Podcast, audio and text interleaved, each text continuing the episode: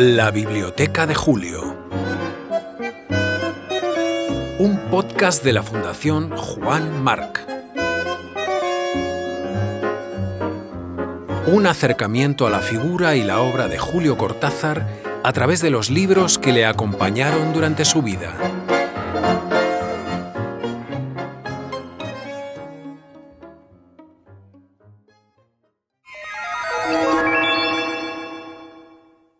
XVI. Brindaban. Octavio Paz. Claude Juradan Editions. Ginebra, 1966.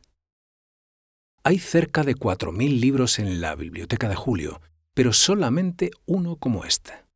Es un libro objeto. Una caja protectora color salmón en forma de triángulo equilátero. Dentro, un cuadernillo anillado de 24 páginas con papel en dos colores y un poemario en tipografía clarendón. La tirada es de 555 ejemplares, 500 numerados del 1 al 500, 50 numerados del HC1 al HC50 y otros 5 con una referencia especial. Este es el HC15. Su lectura se complementa aquí con el epistolario de Cortázar, recogido y ordenado por su esposa y nuestra bibliotecaria honorífica, Aurora Bernárdez, y publicado por Alfaguara. En particular, varias cartas a sus amigos de 1968. En esta época, Julio y Aurora trabajan como traductores de la United Nations Conference on Trade and Development, UNCTAD, que a principios de ese año celebra en India su segunda conferencia. El escenario es Nueva Delhi. Su anfitrión, el embajador de México en el país asiático, es Octavio Paz. Esta es la historia de una amistad marcada por sus gustos, el surrealismo, el erotismo, la pintura, y también por sus discrepancias políticas, que allí, en India, tiene su momento más prolífico y radiante. A Jean Barnabé, New Delhi, 30 de enero de 1969. Vivimos en casa de Octavio Paz, en el barrio de las Embajadas. Por supuesto, la bandera de México flota en el porche de esta hermosa casa, donde tenemos tantas habitaciones y criados para nosotros que nos sentimos incómodos, avergonzados, y solo el afecto de Octavio y de su mujer nos rescata un poco de un tipo de vida para el que yo no he nacido. Aurora sí, pero ya sin esperanzas de que yo pueda proporcionárselo alguna vez. Volver a ver Nueva Delhi después de 12 años es bastante vertiginoso. Todo parece estar peor, más pobre y sucio, y a la vez con esa dignidad y esa indiferencia que hacen del indio un ser que me gusta instintivamente. La otra vez miré los monumentos, esta vez trataré, a lo largo de tres meses, de mirar a un pueblo. Veré poco y mal, pero algo veré rodeado de noche, follaje inmenso de rumores, grandes cortinas impalpables hálitos. Escribo, me detengo, escribo. Todo está y no está, todo calladamente se desmorona sobre la página. A Arnaldo Calveira, New Delhi, 1 de febrero de 1968.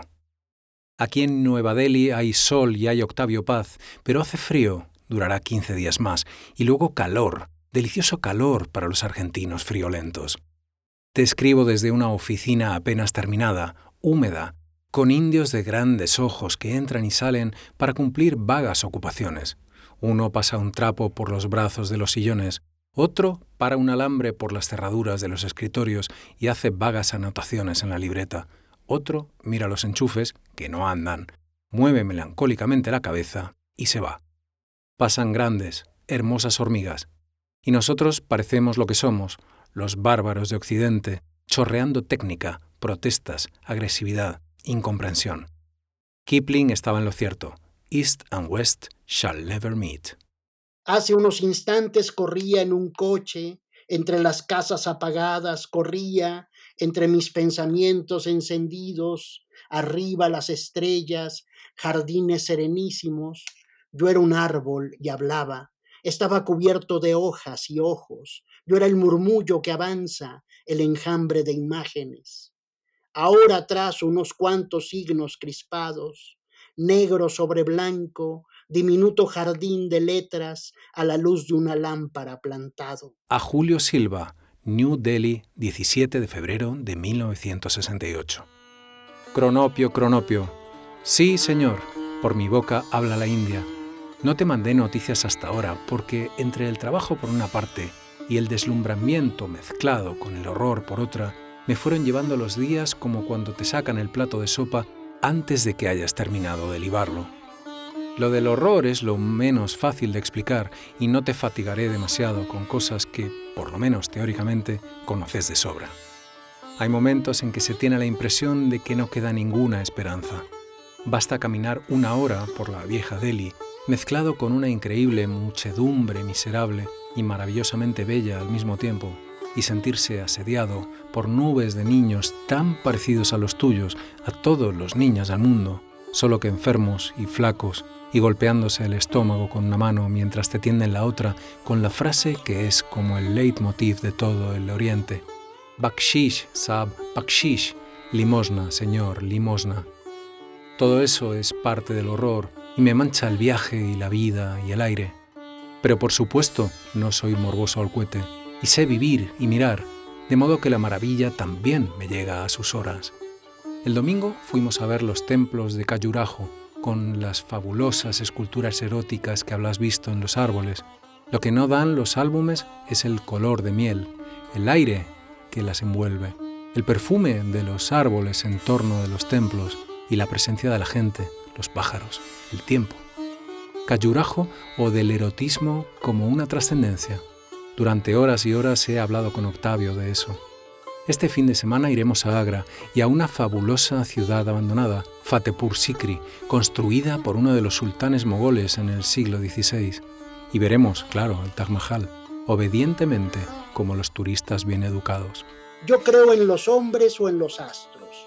Yo creo, aquí intervienen los puntos suspensivos, yo veo pórtico de columnas carcomidas, estatuas esculpidas por la peste, la doble fila de mendigos y el hedor, rey en su trono rodeado como si fuesen concubinas por un vaivén de aromas, puros casi corpóreos ondulantes del sándalo al jazmín y sus fantasmas, putrefacción, fiebre de formas, fiebre del tiempo en sus combinaciones, estasiado cola de pavo real el universo entero, miriadas de ojos en otros ojos reflejados, modulaciones, reverberaciones de un ojo único, un solitario sol oculto tras su manto de transparencia, su marea de maravillas. A Eduardo Jonquiers, New Delhi, 6 de marzo de 1968.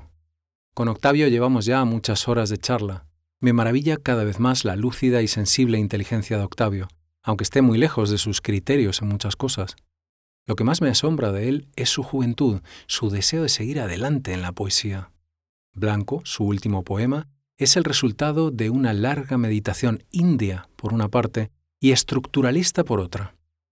Trabaja en una serie de poemas en rotación que se imprimirán con un sistema de tarjetas perforadas que permitirán diferentes lecturas, etc. Su interés por las búsquedas de los poemas concretos, lo que hace el grupo de Haroldo de Campos, el de Henri Chopin, etc., es conmovedor, porque todo llevaría a pensar que un hombre que ha llegado a una plena madurez en una línea poética se mantendría prudentemente al margen de las aventuras actuales. Y no es así. Todo llameaba, piedras, mujeres, agua, todo se esculpía del color a la forma, de la forma al incendio todo se desvanecía, música de metales y maderas en la celda del dios, matriz del templo, música como el agua y el viento en sus abrazos, y sobre los sonidos enlazados la voz humana, luna en celo por el mediodía, estela del alma que se descarna. A Francisco Porrúa, Teherán, 24 de abril de 1968. El interregno indio terminó hace algunos días después de un magnífico viaje por el sur y por Ceilán. Fuimos a Jaipur, Bombay, Aurangabad, Madras. Vimos los templos de Puram a orillas del mar y el increíble Templo del Sol de Conaral, donde la escultura erótica llega a rozar un absoluto que los occidentales persistimos en no ver. Quise conocer Calcuta y todavía no he conseguido lavarme de esa impresión. Creer que estamos en la edad moderna después de una visión semejante es ser hipócrita o imbécil. El problema de las castas y del desempleo es tan monstruoso que no tiene ninguna salida imaginable, como no sea una explosión a la manera de China. Pero en China por lo menos no tenían el problema de las castas. Lo pasé muy bien con Octavio Paz, que es uno de los hombres más inteligentes que he conocido entre los poetas. Me enseñó mucho sobre budismo, nos pasamos largas veladas hablando de poesía y hasta haciéndola. Octavio está muy entusiasmado con la poesía concreta y acaba de escribir una serie de topoemas que saldrán en México. Yo me divertí imaginando la posibilidad de un poema cuyas estrofas pueden mezclarse y barajarse en todas las combinaciones posibles y cuyo sentido cambia a veces de manera muy curiosa. Escribo sin conocer el desenlace de lo que escribo. Busco entre líneas. Mi imagen es la lámpara encendida en mitad de la noche. A José Lezama Lima, Señor, 7 de julio de 1968. Quiero ante todo satisfacer el pedido que me haces de que te cuente algo de mi estancia en casa de Octavio Paz en Nueva Delhi. Fueron dos meses exaltantes para mí, porque si bien el espectáculo material y moral de la India es terrible, solo una revolución a lo Mao podría hacer algo por ese país, estoy convencido. En cambio, el pasado prodigioso de esa civilización se hace presente, un presente mucho más visible que el triste presente histórico que viven los indios de hoy. Y Octavio, que todo lo sabe y lo siente, era mi Hermes psicopompo, el guía sutil que conoce cada curva simbólica de las piedras, cada intención de los textos. Me dices que te hubiera gustado mirar por la cerradura ese encuentro. Yo te digo que muchas noches estuviste con nosotros, porque yo tenía en las manos las galeradas de Paradiso que me habían enviado Emmanuel y Neus para que le diera un vistazo. Y muchas veces le leía a Octavio largos pasajes, los indagamos, nos perdimos en tus Indias fabulosas para remontar, con el vértigo del que sale del maelstrom, a ese jardín de Nueva Delhi donde cantaban pájaros nocturnos y se oía a lo lejos el cantar de los chacales. No necesito decirte que la poesía fue nuestra amante durante dos meses. Poeta es el autor que desaparece. Queda el poema, pero el poema siempre es algo incompleto, algo que se está rehaciendo sin cesar. ¿Quién hace el poema? a Roberto Fernández Retamar, París, 20 de octubre de 1968. Escribo, cada letra es un germen. La memoria insiste en su marea y repite su mismo mediodía.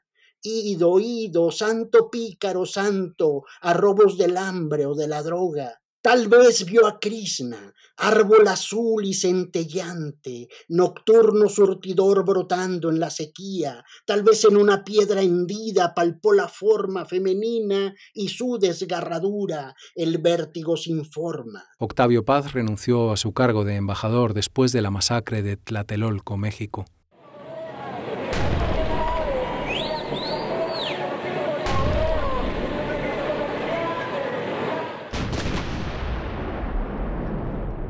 Me manda un poema y una carta que explica y da su terrible y hermoso sentido al poema.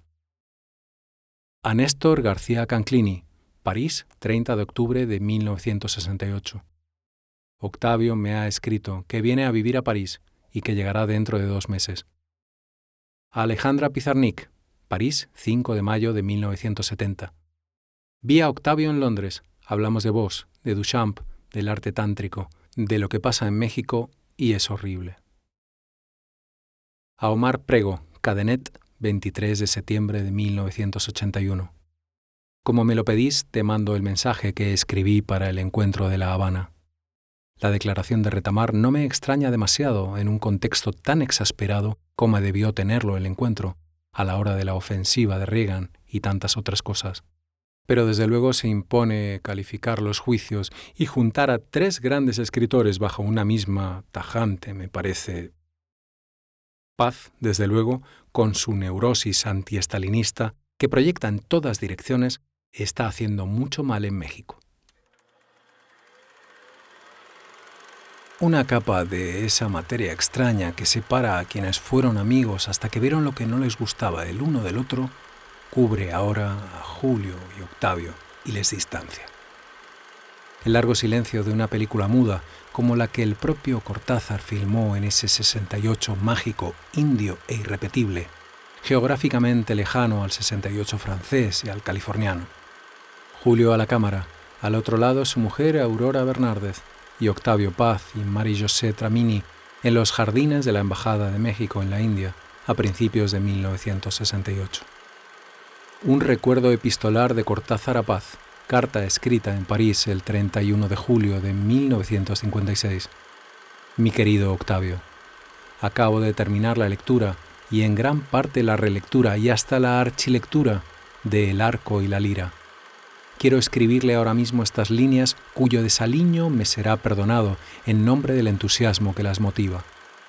Gracias, Octavio, por mandarme su obra y escríbame alguna vez diciéndome en qué anda y si piensa darse una vuelta por París. Creo que a fines de octubre me voy a la India con la UNESCO.